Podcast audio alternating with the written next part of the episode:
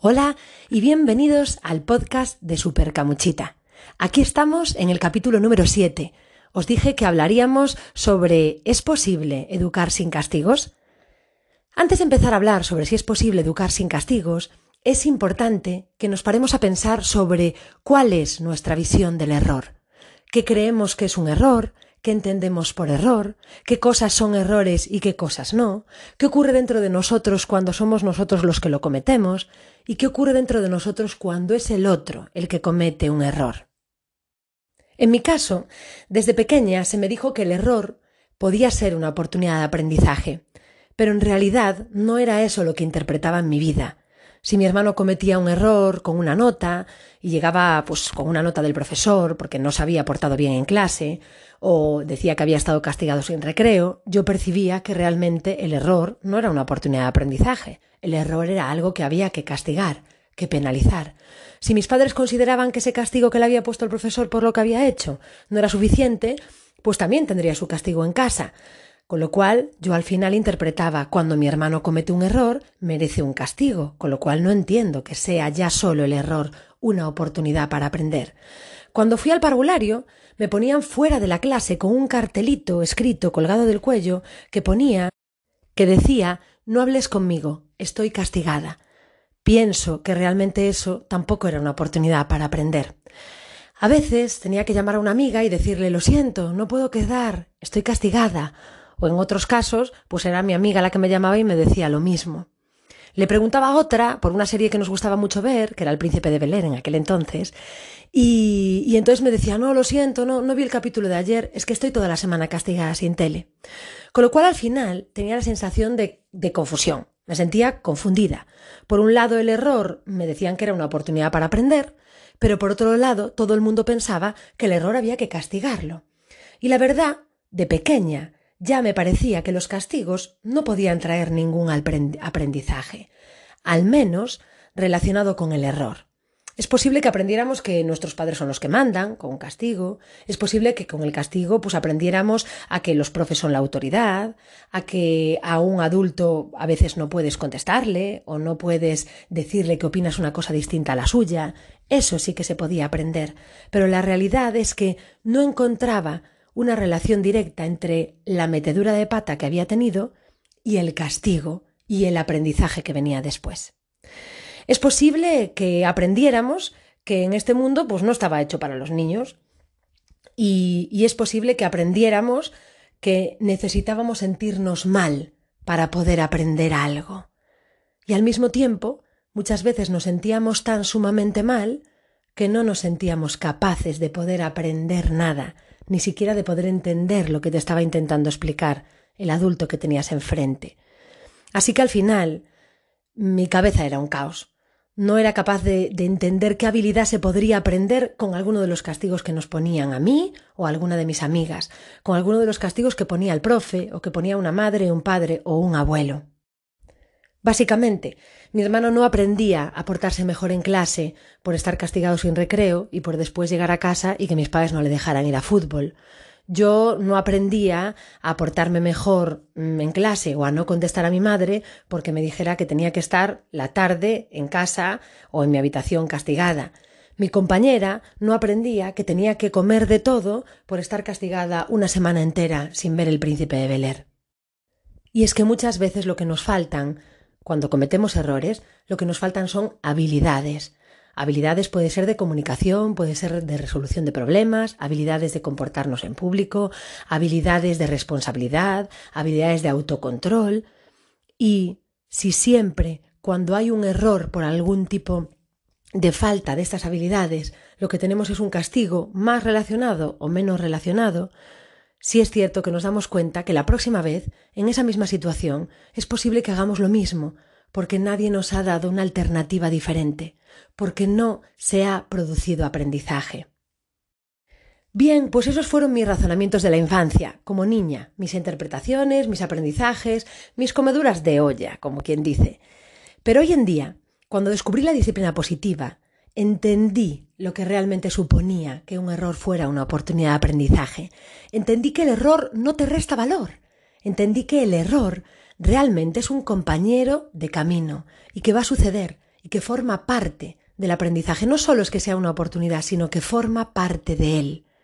Es un seguro, es el seguro que contratamos cuando empezamos el camino de la vida, es el seguro que asegura, nunca mejor dicho, que va a haber aprendizaje. Así que, en lugar de esconderlo en la mochila, en lugar de mentir, en lugar de intentar taparlo, en lugar de intentar que nadie se dé cuenta, tenemos que llevarlo a la vista, reconocerlo, ser capaces de asumirlo, de pedir disculpas cuando sea necesario, sobreponernos a él, coger la energía necesaria para enfocarnos en una solución y hacer que cada vez ese error ocurra menos. Ya aparecerán otros, pero ese error va a verse sustituido por habilidades aprendidas, por aprendizaje. Vamos, justo prácticamente lo contrario a lo que hacemos en nuestra vida cuando cometemos un error. Normalmente cuando cometemos un error lo que hacemos es guardarlo en la mochila y ponerlo ahí al fondo, fondo, fondo, donde no se vea, donde nadie se dé cuenta, y si alguien se da cuenta un poquito, pues intentar justificarlo o buscar un motivo para tratar de dar una razón que sea, pues eso, un argumento convincente, que me justifique. ¿Para qué? Para que ese error no me reste valor para que yo siga valiendo lo mismo. Lo que necesitamos es caminar con él, con el error, con naturalidad, reconocerlo, reconocerlo, mm, enfrentarnos a él, mirarle a la cara y decirle voy a aprender habilidades para que tú no vuelvas a aparecer en esta situación, para ganarte. Y este es el momento en el que el error ya ya va a ir contigo en el camino irá a tu lado, de tu mano, subiendo escalones, porque la realidad es que conforme tú vayas aprendiendo más, te vas a encontrar con el error un poquito más arriba. ¿Y sabéis por qué pasa esto? Porque el avance se da mucho más rápido, y esto es porque toda la energía que habitualmente ponemos para esconder el error, para taparlo, ahora vamos a poner toda esa energía en intentar enfocarnos en una solución que arregle este error, esta dificultad, este problema. Y es precisamente esta actitud la que va a hacer que realmente avances. Cuando los talleres me preguntan por el mal comportamiento de los niños, suelo explicar que, que, normalmente encontramos dos motivos por los que los niños, o los adolescentes, o los jóvenes, se portan mal, entre comillas. Uno es porque hay una necesidad insatisfecha, y otro es porque le faltan habilidades. Puede ser por cualquiera de estas cosas o por las dos cosas juntas. ¿Qué es lo que necesitamos? Una solución hacia dónde se tiene que dirigir esta, este enfoque en soluciones que vamos a, a intentar poner. ¿Va a ser bien o satisfacer esa necesidad que vemos que está insatisfecha o está sin cubrir? ¿O practicar aquellas habilidades que hemos identificado que le ocurren? Y lo que sí ya tenemos claro hoy es que el castigo no satisface ninguna necesidad en el niño, es más, suele generar más necesidad de conexión, más necesidad de, de, poder tomar decisiones, más necesidad de sentirse capaz, y lo que también tengo claro es que el castigo hace que el adulto pueda practicar habilidades, pero no consigue ninguna práctica ni ningún entrenamiento de habilidades en el niño. Así que, si tenemos claras cuáles son las causas del mal comportamiento y como solución lo que ponemos sobre la mesa es algo que no tiene nada que ver con ninguna de estas causas, es decir, el castigo, el grito, la humillación, el chantaje, la amenaza, seguimos siempre teniendo el problema con nosotros. El mal comportamiento se mantendrá o, muy probablemente, irá peor, porque está demostrado que el castigo solo provoca rebelión, resentimiento, o sumisión. Así que es importante que yo sepa que cada vez que yo castigue, en lugar de conseguir aportar una solución a la falta de necesidades o a las necesidades sin cubrir o a la falta de habilidades, lo que voy a estar haciendo es echándole gasolina al fuego. Voy a estar consiguiendo que mi hijo cada vez esté menos conectado a mí, cada vez sienta, se sienta menos capaz de cambiar, de hacerlo mejor, menos capaz de influir en el entorno, cada vez siento menos capacitación, mi autoestima se ve tocada, porque al final me voy a sentir solo, indefenso, pequeño, y es posible que además sienta un, sentimiento de ira, de rabia, desconfianza, culpabilidad, inferioridad. Es posible aprender cuando estas emociones te invaden.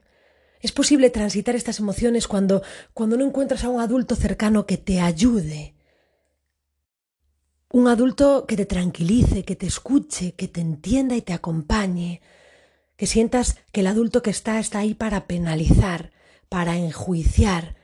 Tú lo que necesitarás seguramente sea un adulto a tu lado que conecte contigo, comprensivo y que te ayude a enfocarte en soluciones para realmente poder buscar una alternativa aceptable. Es posible practicar habilidades y aprender cuando te sientes constantemente juzgado, culpable, incapacitado. Entonces, a, a, la pregunta de si el castigo es una herramienta educativa, la contestación es que el castigo es una herramienta del que no tiene herramientas. El castigo realmente es inseguridad, es miedo adulto. Fíjate, te voy a invitar, como hago en muchos de mis talleres y asesorías individuales, a que pienses la última vez que castigaste o que se te pasó por la cabeza castigar a uno de tus hijos o alumnos. Piensa en ese momento, en esa situación. ¿Qué es lo que estaba justo, qué pensamiento estaba justo pasándose por tu cabeza? ¿Qué emoción estabas sintiendo? Muy posiblemente, en el 90% de los casos, tu emoción fuera inseguridad, miedo, incomodidad, rabia, frustración. Muy posiblemente tus pensamientos fueran algo parecido a ¿Qué voy a hacer para que me obedezca? Se me va a subir a las barbas. Tiene razón mi suegra. Este niño no tiene límites. No sé muy bien qué, será de él el día de mañana. Prácticamente ocurre siempre que nuestros pensamientos, los tuyos, los míos, los de todo el mundo, justo antes de intentar imponer una medida de control, como el grito, el castigo o el chantaje o la amenaza, siempre le precede un pensamiento de este tipo un miedo anticipatorio, que es un miedo que, no es real, te estás anticipando. El otro día contaba en una charla introductoria que hice aquí en un pueblecito, eh, bueno, si me escuchan lo de pueblecito, en un pueblo de Pontevedra, como muchas veces cuando somos, tenemos un hijo pues que tiene dos años, ¿no? Y, de repente pues le dices, eh, no toques ahí, y el niño intenta tocar, ¿no? Que esto pasa mucho, y, no toques ahí, y el niño vuelve a intentar tocar y te mira como con una sonrisa, como viendo un poco si, si estás en serio o no estás en serio, y muchas veces ahí tenemos ya miedos anticipatorios y nos anticipamos tanto que ya casi estamos pensando, Dios mío, si ahora me mira con esa cara y con esa sonrisa como retándome, ¿qué pasará cuando tenga 15 años o 18? ¿No? Y tiene dos. Así es como funciona el miedo anticipatorio. Y ante este miedo, ante esta sensación de inseguridad, es cuando aparece el castigo. Cuando te sientes así necesitas una medida de control que te devuelva la sensación de, de poder, de, tenerlo todo controlado, que te devuelva la sensación de estabilidad. Y ahí es cuando viene el castigo, o la amenaza, o el chantaje. Esa es la emoción de la que nace el castigo. Es la emoción de la que nace cualquier medida de control. Y lo que ocurre realmente es que esa inseguridad que tú has sentido antes, se la estás pasando a él. Ahora todo ese miedo que tú has sentido antes, se lo estás pasando a él ahora. Toda esa furia o rabia o frustración que sentiste antes, se la estás pasando a él ahora. Y a veces funciona. El castigo a veces hace que, obedezcan, que hagan rápido lo que tú quieres que hagan rápido. Y entonces el adulto piensa que está siendo una herramienta constructiva, una herramienta que funciona, una herramienta educativa. Y mi pregunta es, ¿funciona para qué? ¿Es posible que genere obediencia? ¿Es posible que funcione para crear rabia, ira, miedo, frustración, desconexión, desconfianza, caos? Para eso sí que funciona, eso lo tenemos claro. Ahora bien, si tú lo que necesitas es buscar una alternativa a, ese mal comportamiento y lo que generas es precisamente más necesidades de conexión, más necesidades de poder influir en el entorno por parte de, de tus hijos, más necesidades de que se sientan capaces de mejorar, al final, o bien el niño se apaga, baja la cabeza, deja de ser quien es, y pasa a ser la persona que sus padres quieren que sea para evitar conflictos, para evitar castigos, para evitar más desconexión, y entonces al final lo que tenemos va a ser una persona sumisa. No sé si es eso lo que queremos realmente. Si nuestra si nuestro objetivo es preparar a nuestros hijos para la vida, no sé si creéis que una persona sumisa está preparado para el mundo que hay fuera. No lo creo. O, bien si, si, funciona en que está provocando más necesidades y, y cuando hay más necesidades estamos viendo que realmente hay más conductas que nos suponen un reto, y si nuevamente cuando ocurren todas estas conductas o todos estos retos, tu energía se vuelca en, en poder, en ejercer poder, se vuelca en castigar, se vuelca en chantajear o en amenazar, no estás volcando tu energía en desarrollar habilidades en tus hijos. No estás utilizando tu tiempo y tu energía en entrenar habilidades.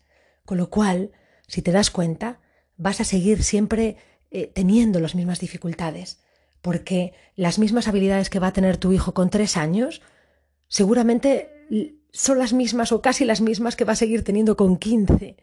Alguna va a ir aprendiendo por el camino por generación espontánea o por las experiencias que vaya a ir viviendo, pero la realidad es que si tú quieres que tu hijo tenga muchas más habilidades en su mochila, porque las va a necesitar, que tenga muchas más con quince que con tres, ¿quién las va a entrenar? ¿Quién es verdaderamente el entrenador de vida de tu hijo? Y fijaos, si hablamos, por ejemplo, de habilidades de responsabilidad o de habilidades de autocontrol, realmente no nos interesa que nuestro hijo tenga las mismas habilidades de responsabilidad o de autocontrol con tres años que con quince, porque los problemas ya no van a ser los mismos, sus experiencias y vivencias ya no van a ser las mismas, con lo cual al final las necesidades que puede tener un niño de tres años sin cubrir y con muchas habilidades sin desarrollar, no va a ser tan problemático como la cantidad de necesidades y de habilidades que va a necesitar un chico con 15 o la cantidad de problemas que se van a desencadenar en un chico de 15 años al que le faltan habilidades de responsabilidad y de autocontrol. No estamos hablando de la misma etapa, ni de las mismas exigencias, ni de las mismas vivencias. Así que hoy te hago una invitación clara y me la hago también a mí misma. Cuando a partir de ahora haya en tu casa un reto, una conducta, una situación que te hace sentir inseguridad o que hace que, la dinámica de la familia no sea la que te gusta o la adecuada, necesitamos lo siguiente. Uno, piensa, reflexiona sobre si hay alguna necesidad en tu hijo sin cubrir. Y dos, piensa, reflexiona qué habilidades son las que le faltan para haber llegado a la situación en la que está. Y cuando tengas las necesidades que están sin cubrir y cuando tengas claras cuáles son las habilidades que hay que trabajar, invierte toda tu energía en cubrir necesidad y en trabajar y entrenar habilidades. Y no pierdas la energía buscando cómo castigarle para que le duela más, o cómo castigando para que sea un castigo ejemplar, o cómo dejándole claro de quién es el que manda en esta familia. Fijaos, es muy posible en otros post anteriores, podcasts anteriores, hemos visto la importancia de la conexión y hemos visto cómo el ser humano busca conectar con el otro ¿eh? y que es una necesidad a la que no puede renunciar. Y yo pregunto, ¿qué podría realmente sentir eh, la mente, la nuestra o la de nuestros hijos cuando recibe un castigo? Porque es posible que piense que, que soy inepto, que soy burro, que yo no puedo, que no me merezco nada bueno, que todo lo que me merezco es un castigo y que todos los castigos los merezco y están bien puestos. Al final, el castigo me condena a la desconexión, me condena a la distancia emocional, cuando estamos sabiendo que lo que realmente necesito para aprender es conexión emocional pura y dura, cuando sabemos que realmente un cerebro que siente conexión está sintiendo seguridad, y un cerebro que siente seguridad es un cerebro que solo desde esa seguridad está preparado para la exploración y el aprendizaje. Y con esto no hablamos solo para la exploración y el aprendizaje académico, hablamos para la exploración y el aprendizaje mm, social, de habilidades, emocional, esa conexión y ese aprendizaje y esa curiosidad y esa exploración que se necesita para avanzar en la vida. Con lo cual, nuevamente, hablamos de la conexión como nuestro salvavidas, como ese chaleco eh, que alguien nos lanza desde un barco en mitad del océano para salvarnos. Y una vez que ya estamos seguros, que ya tenemos nuestro chaleco y que ya sabemos que no nos vamos a hundir, ahí, ahí puede venir el aprendizaje. ¿Cómo? Pues enfocándonos en la solución, haciendo acuerdos, pactos, buscando soluciones en conjunto, sintiéndonos equipo, pero solo ahí, cuando ya tienes el chaleco. cuando estás peleándote con las olas, con la tormenta, con los demás que están también intentando salir a flote, cuando te estás peleando por intentar conseguir oxígeno y por intentar conseguir mantener la cabeza fuera del agua, ahí es imposible que haya aprendizaje.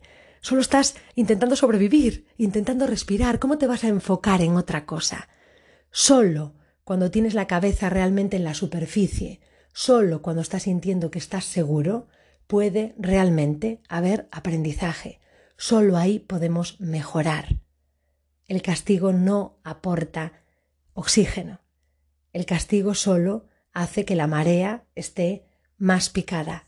El castigo solo hace que no encontremos ese chaleco. El castigo solo aumenta una posible tempestad a las condiciones ya complicadas en las que estamos navegando. Así que desde aquí mi invitación para conectar. Primero conecta y después redirige. O primero conecta y después corrige. O primero conecta y después enfócate en una solución. Así que hasta aquí mi podcast de hoy, mi séptimo capítulo. Os espero en el próximo capítulo, el número 8, que, mmm, sorpresa, ya veremos de qué va a ser. Acepto sugerencias. Un besiño para todos, aquí Super Camuchita. Te invito a que me puedas seguir en Instagram, en Facebook. Esto estará colgado en Spotify y también puedes visitarte en mi página web www.supercamuchita.es.